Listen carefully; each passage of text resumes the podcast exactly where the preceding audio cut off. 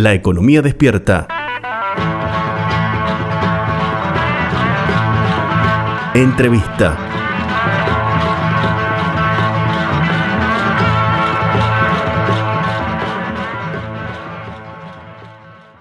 Estamos en comunicación telefónica con el diputado nacional por la provincia de San Luis, Alejandro Cacase, que representa el bloque evolución de la Unión Cívica Radical. Eh, Alejandro, muchas gracias por atendernos. Javier Vicens y Laureano Martínez de La Economía Despierta te saludan. Javier Laureano, un gusto saludarlos a ustedes y a toda la audiencia. Bueno, gracias por darnos estos minutos. Has presentado en la Cámara de Diputados de la Nación el primer proyecto de dolarización de la economía argentina. Eh, la, verdad que ha sido eh, un hecho bastante histórico lo que eso ocurra, por lo que significa. ¿Por qué ese proyecto? Así es, lo, que verdaderamente sería histórico es que resolvamos la inflación en nuestro país. Eh, nuestra historia monetaria es una de inflación, devaluación, más inflación, pérdida de 13 ceros de la moneda, cambio constante del signo monetario, incapacidad de nuestras instituciones monetarias para resolverlo. Desde que creamos el Banco Central en 1935 para controlar la inflación, hay más inflación que antes que hubiera Banco Central. Y las únicas dos veces en la historia que logramos estabilizar precios fue cuando tuvimos nuestra moneda atada en su cotización a una moneda extranjera, que fue con la caja de conversión de, de Pellegrini en 1890 y después con la convertibilidad en los 90. Esto, esto habla mucho de la incapacidad de nuestras autoridades para resolver el problema y ha traído en una desconfianza absoluta sobre la moneda local piensen que cada vez que nosotros acá creamos una moneda como el austral, diciendo, bueno, ahora con esto resolvemos, estabilizamos, después esa moneda se devalúa y después creamos el peso y decimos con esto vamos a resolver y se vuelve a devaluar. Es decir, es, es el destino que tienen todas nuestras monedas porque nunca se gestionan bien. Y, y, la, y eso por supuesto que genera inflación porque nuestra economía está altamente dolarizada la porción que está representada de los activos, de las tenencias en pesos cada vez es menos, por eso que somos el país del mundo que más fuerte es el efecto que cuando incrementa el precio del dólar se traslada a precios. Tenemos los argentinos 400 mil millones de dólares en tenencias eh, de activos entonces, la única forma de quebrar eso, de romper esa lógica, es cambiando nuestro régimen monetario y de ahí viene la idea de la dolarización. Sí. ¿Por qué dolarizar? Para tener una moneda, porque hoy el peso no cumple esa función, no sirve como reserva de valor, como, como ahorro. Nadie ahorra en peso porque sabe que pierde valor la moneda. Y en consecuencia la dolarización es una forma de estabilizar la economía y de abruptamente bajar la inflación. una inflación que ningún gobierno puede resolver, ni este, ni el anterior, ni los anteriores, que ya está arriba el 50% mensual, que está en 4,7 en un solo mes, estuvo en febrero 7,5 en alimentos. Esta medida lo que va a hacer en el curso de 18, 24 meses, bajarla un dígito, como sucedió, por ejemplo, en Ecuador, que dolarizó y en, medio, en menos de dos años pasó de tener 100% inflación a tener un solo dígito y lleva en estabilidad ya 22 años consecutivos. Sí, eh, diputado, eh, es un reconocimiento entonces de la incapacidad de la política este proyecto. Sí, sí, la verdad es que sí. Es decir, la, nuestra, eh, nuestras instituciones no han sido capaces de gestionar una moneda no hemos sido capaces de establecer una autonomía del Banco Central para hacerlo, o, el Banco Central ha estado siempre sometido a la, a la política. Mm. Pero en vez de en vez de hacerle una promesa vacía, de decir, mire, si ahora hacemos las cosas distintas vamos a lograr que cambie, siendo que tenemos 150 años de historia para atrás mostrando que nunca pudimos hacerlo, es más bien un reconocimiento, es decir, la moneda que ya han elegido los argentinos como moneda de reserva, en la que confían, que es el dólar, directamente la adoptamos como moneda nuestra y de esa manera terminamos el problema de la falta de estabilidad y de la inflación. En verdad es como usted dice, es decir, es un reconocimiento realista de lo que nuestra historia marca que nos ha pasado y no tener una situación ilusoria de que porque entre otro gobierno o, uno esté al frente que va a eso cambiar drásticamente de la noche a la mañana. Sí, el proyecto plantea que en, términos de 180 días, una vez aprobado el proyecto, en el caso de que prospere, eh, se el Banco Central canjearía pesos por dólares. Eh, y no solamente serían aquellos eh, pesos emitidos, sino también los pasivos no monetarios, es decir, por ejemplo, las letras de liquidez. ¿Usted ha hecho el ejercicio matemático de cuánto daría el tipo de cambio? Es decir, todos los pasivos, los pasivos remunerados que tiene el Banco Central, más los pasivos monetarios que tiene el Banco Central, dividido por la cantidad de reservas que son muy exiguas en estos momentos en el banco, ¿qué tipo de cambio le da? Claro, ahí eh, sí, todo eso lo hemos evaluado, por supuesto. En el, en el proyecto hay un capítulo entero que habla sobre los criterios para fijar el tipo de cambio de conversión. Sí. Efectivamente, en mi proyecto yo incluyo los pasivos eh, no monetarios del Banco Central, ocurre que nosotros tenemos un problema de deuda cuasi fiscal muy grande. Sí, sí, enorme, enorme. Eso no, lo discutamos, no vamos a discutirlo, son más de 5 billones. Eh, no, no, claro, lo, que quiero decir es que, digamos, la dolarización se podría hacer sin convertir eso, en Ecuador se hizo sin eso. Sí. Lo que pasa es que en Argentina ese es un problema sustantivo y esas LELIC son dinero que ponen los bancos y que a su vez son depósitos de los ahorristas. porque yo hago, perdón, yo hago el ejercicio. Perdón, hago el ejercicio. Si yo no tomo en cuenta los pasivos no eh, los pasivos no monetarios del Banco Central y solamente tengo en cuenta los pasivos monetarios, es decir, depósitos a la vista, plazos fijos, eh, dinero circulante, más o menos el tipo de cambio que estamos manejando es el del blue, 200 pesos. Corríjame si estoy equivocado, más o menos. Si yo le sumo los pasivos, los pasivos no monetarios, estoy duplicando ese tipo de cambio.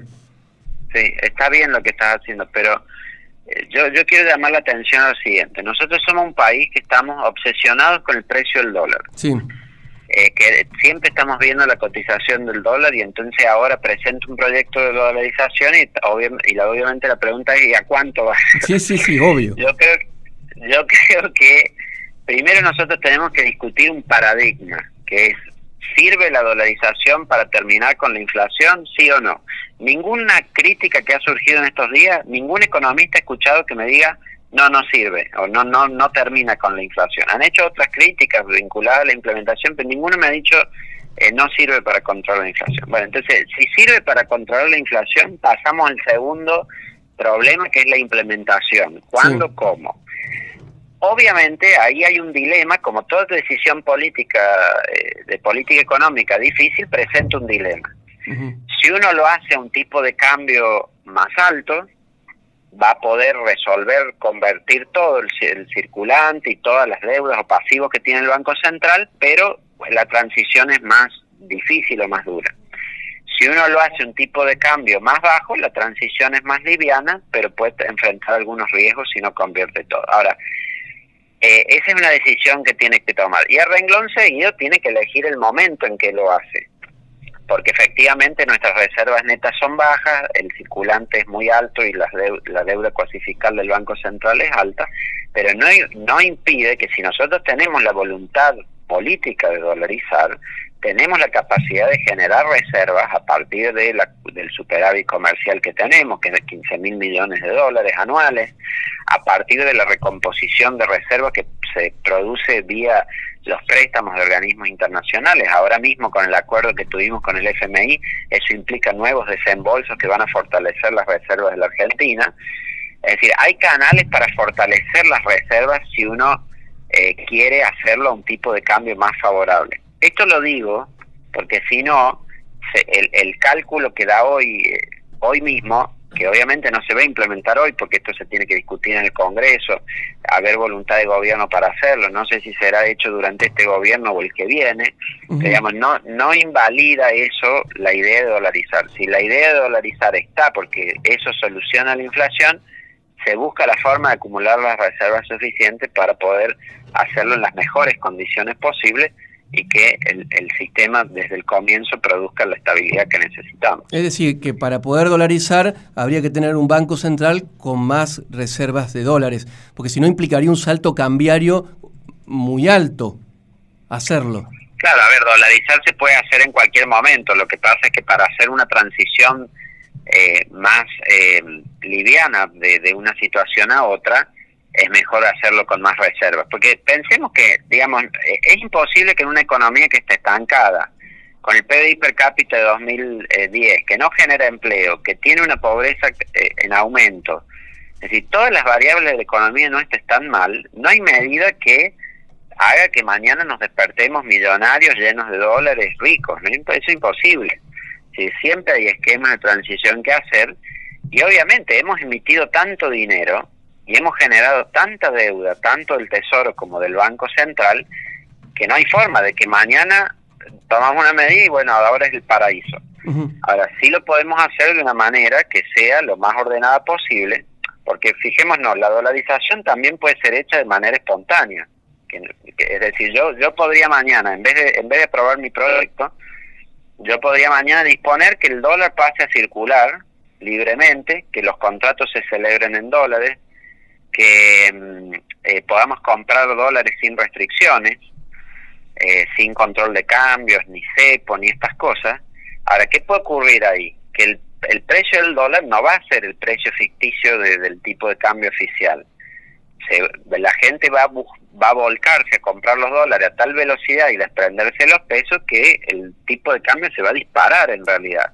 Entonces, cuando uno me dice, cualquier cálculo que hagas del blue o más arriba y digas no porque es 200, 300, 400, diciendo eso es caro respecto del, del, eh, del tipo de cambio oficial, si vos pusieras a competir ahora el peso con el dólar y la cotización fuera libre, te aseguro que de ningún modo sería 100, sería varias veces más que eso. Sí, el, el caso del Salvador, por ejemplo, la dolarización que hizo El Salvador, fue, muy parecida a lo que usted está mencionando. No, bueno, la de Venezuela, hoy, a ver, hoy Venezuela, que debe ser el peor caso que podemos mostrar en, en, toda la región, eh, curiosamente tiene menos inflación que la Argentina.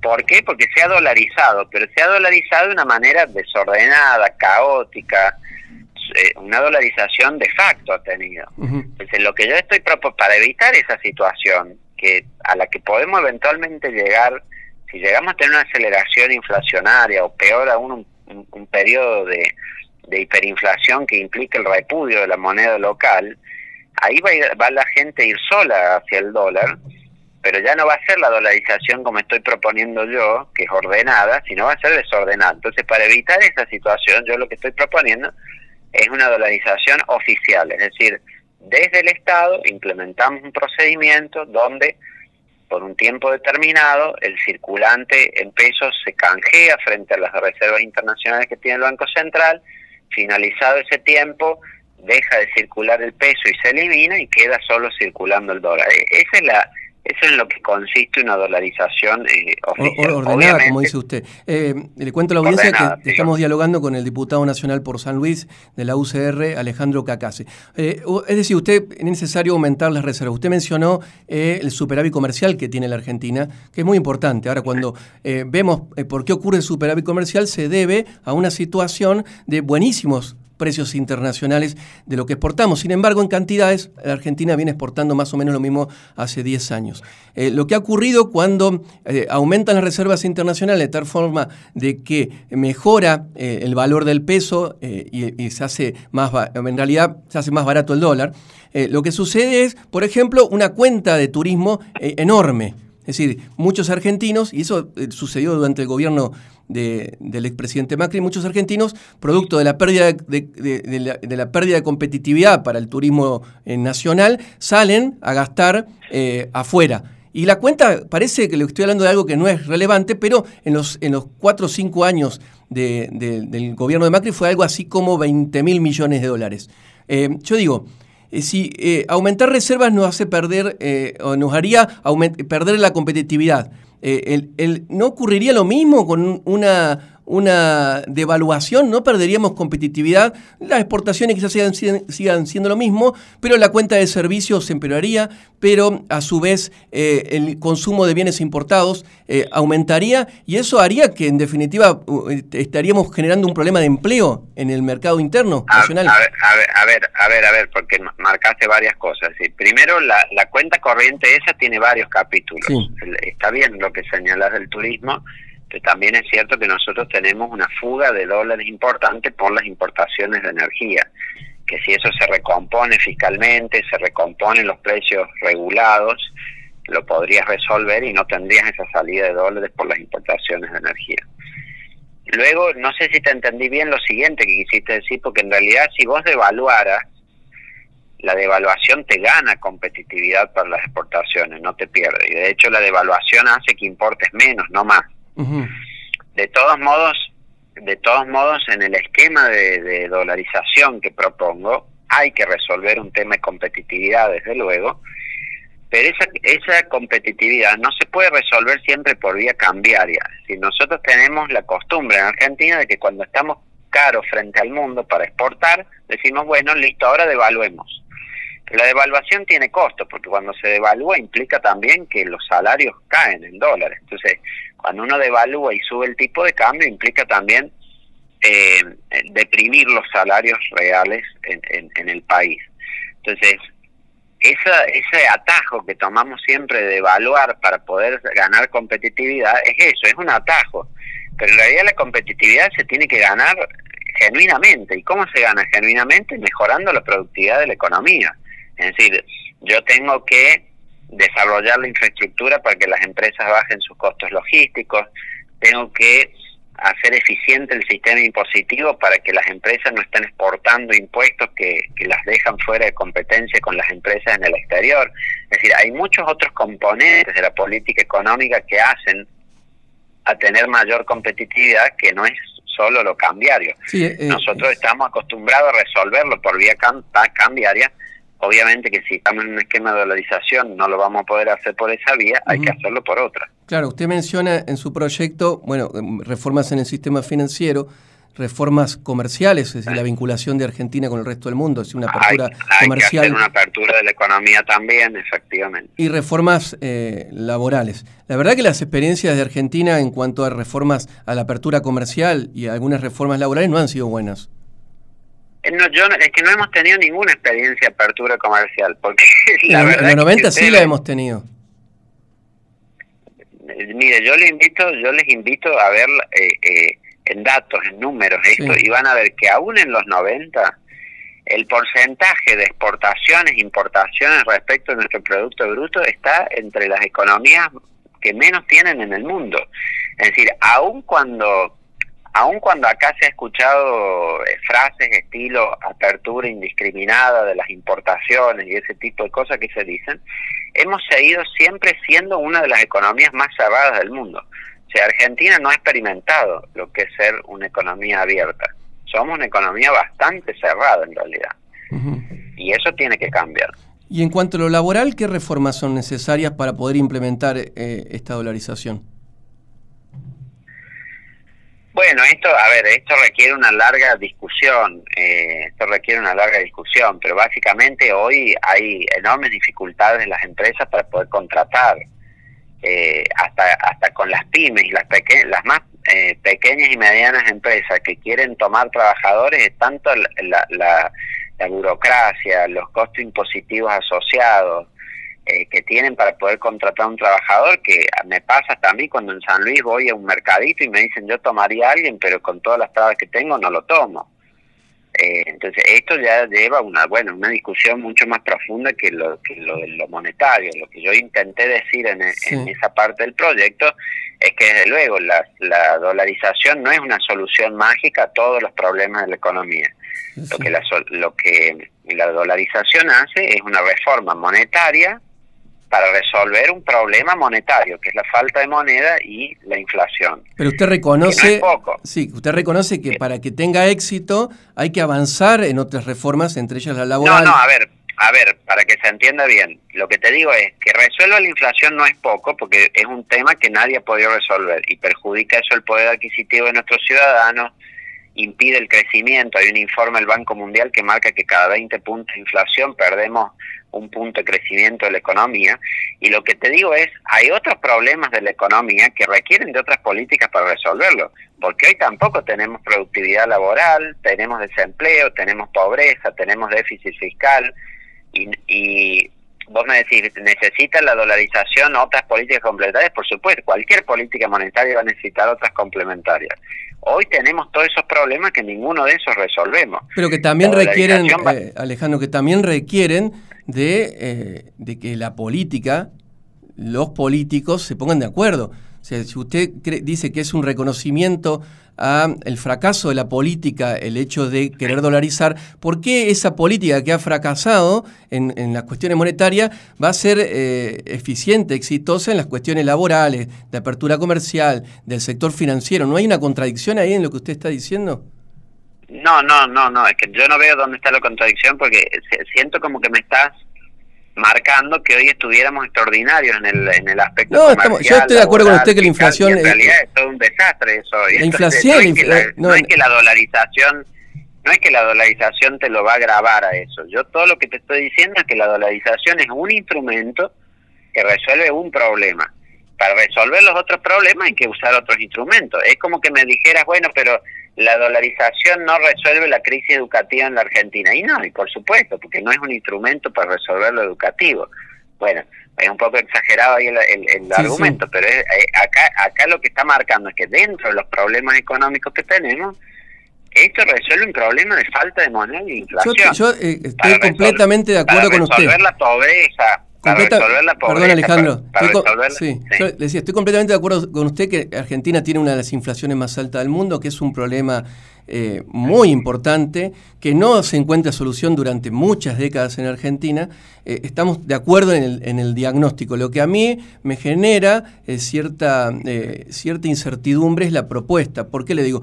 Porque hay, hay, muchas cuestiones abiertas eh, en, torno a la dolarización. Una de ellas es todas las reformas que hacen falta para que esa dolarización no tenga más costo que beneficios. Porque podemos estar, por un lado, bajando la inflación, pero por otro lado podemos tener costos sociales muy importantes, podemos tener eh, eh, costos... Pero esos costos ya sociales ya los tenés hoy. Pero aún más que hoy. Es decir, pero aunque vos no me, me, importa por supuesto tu, incertidumbre porque busco convencerte la idea sí, sí, sí, sí aún hoy, si no dolarizara, también tenés problemas en el mercado de trabajo, también tenés problemas en el comercio exterior, también tenés problemas en la distribución del ingreso, también tenés enormes problemas en la pobreza. Entonces, no es que la dolarización te exige que tengas que ocuparte de esas cosas, ya te tenés que ocupar de esas cosas hoy con o sin dolarización. Yo lo, que digo es que el remedio no sea peor que la enfermedad. Vas a tener que ocupar de eso. Yo lo que decía que el remedio no sea peor que la enfermedad en todo caso, porque la enfermedad la tenemos. No, no, el remedio te va a curar una cosa. Es como, eh, esa sí es una buena analogía, es como que vos tenés un estado de salud integral y entonces, bueno, tenés gripe y tenés... Eh, otras enfermedades. Bueno, esto te va a solucionar una, que es la enfermedad de la inflación. Para las otras enfermedades vas a necesitar otros medicamentos. Pero no viene un medicamento que cure todas las enfermedades y te deje en un estado de salud óptimo. si, es, un medicamento y usted lo plantea en su proyecto, de poner todas las trabas necesarias para no volver a usar eh, eh, una moneda nacional. Si es un medicamento un poco radical, ¿o no? ¿No reconoce que es un poco radical la decisión? Es radical, sí, y es drástico porque nada más ha resultado en nuestro país. Pero, pero eso tiene una razón teórica, es fuerte. Cuando una economía está dolarizada de facto a tal nivel como la Argentina, las políticas monetarias tradicionales no tienen efecto. Porque, por ejemplo, yo subo la tasa de interés y la suba de tasa de interés impacta solo sobre una parte de la economía denominada en peso que es muy pequeña. Entonces el efecto que tiene esa política es casi nula muy, muy poco efecto tiene, prácticamente nulo. Fíjate que las políticas monetarias más duras, como puede ser la de restringir la emisión de dinero, ya se probó y no tiene efecto. ¿Por qué? Porque aunque yo lleve el crecimiento de la oferta monetaria a cero, es decir, congelo la oferta monetaria, no emito un peso, como la gente no confía en el peso igual va y lo cambia por dólares, la demanda de pesos cae y por ende dispara los precios igual aunque yo no emita nada. Entonces, eso es lo que hace que necesites cambiar directamente el régimen monetario. ¿Es radical el cambio de régimen monetario? Por supuesto, pero es que no queda otra opción. Eh, Laureano si Martínez. Hubiera otras opciones, no si hubiera otras opciones, no consideraría la dolarización. Pero considero esa porque no hay otras que puedan darle solución al tema y ya lo hemos comprobado. Es decir, el gobierno de Macri probó la emisión cero durante un año y terminó con más del 50% de inflación. Bueno, y este ni que hablar que le echa la culpa al diablo y le hace controles de precio, es, prehistórico eso. Loreno Martínez le quiere hacer una consulta, diputado. Eh, sí, eh, diputado, es una, una consulta lo llevo más para el lado, de, para el lado de lo político. Eh, sí. El, el, presidente de la UCR, Gerardo Morales, fue muy crítico con, con su proyecto. Permítame leer el tuit, que seguramente usted ya lo leyó, pero lo leo para, también para... Me lo han leído varias veces ya. para, para los oyentes lo leo sobre todo, ¿no? Dice, dice, rechazo terminantemente el payasesco proyecto presentado por un diputado de evolución. Hay que ser irresponsable e ingenuo, por no decir otra cosa, para plantear que la dolarización es la salida. Y dice, bueno, después sigue el hilo, ¿no? Pero digamos, esa, esa usó un adjetivo bastante fuerte, el payasesco, ¿no? En su proyecto. ¿Cómo, cómo, obviamente me imagino que le cayó mal, pero ¿qué, cómo, qué reflexión hace de, este... no, a ver, a, mí personalmente ni, a mí personalmente ni me afecta que diga eso. El asunto es que hay un problema grave que tenemos en la economía de nuestro país, que nadie lo puede resolver, y con agresiones y descalificaciones no, no vamos a salir adelante. Lo que necesitamos es sentarnos a debatir de qué manera salimos. Y yo en eso hago una propuesta. Y, y bienvenidos si otros hacen otras. Yo no sé cuál es la propuesta de él para luchar contra la inflación. No, no se la he escuchado nunca. Ni a él ni a muchos otros. ¿Por qué? Porque los políticos se pasan por los canales de televisión hablando el precio del tomate, de cuánto fue el IPC en febrero, de cuánto dio la EPH de ayer sobre la pobreza pero nosotros nos han elegido para dar soluciones a los problemas. Nos han elegido para hacer propuestas para resolver los problemas. Entonces yo acá hago una propuesta para resolver el problema. Si quiere él o cualquier otro hacer otra propuesta y que la confrontemos y la debatamos para ver si es mejor la de ellos o la que yo hago, yo estoy absolutamente dispuesto. He atendido cerca de 80 radios esta semana, como, como con ustedes que estoy hablando, y varios canales de televisión. Y a mí a donde me convocan yo voy y doy el debate. Y el debate se tiene que dar con datos, evidencias, con buenas prácticas. Pues si yo digo, no, no, lo que el otro piense porque es un imbécil, eh, no, no, no, no aporta nada eso al debate. Lo que hay que decir, no, miren, esto no funciona, pero porque esta otra cosa que se hizo en tal lado, sí dio resultado por A, B y C. Y yo te puedo decir, bueno, mira, ese A, B y C acá en Argentina no funciona por tal, tal y tal cosa. Eso es un debate, es el debate que tenemos que dar. Es la única forma que vamos a salir adelante de los problemas que tenemos. No, diputado, le agradecemos estos minutos por haber dado el debate aquí en la Economía Despierta por la FM El Toque. Gracias a ustedes ¿eh? y a disposición cuando requieran. Pasó el diputado Alejandro Cacase, autor del proyecto de dolarización de la economía argentina.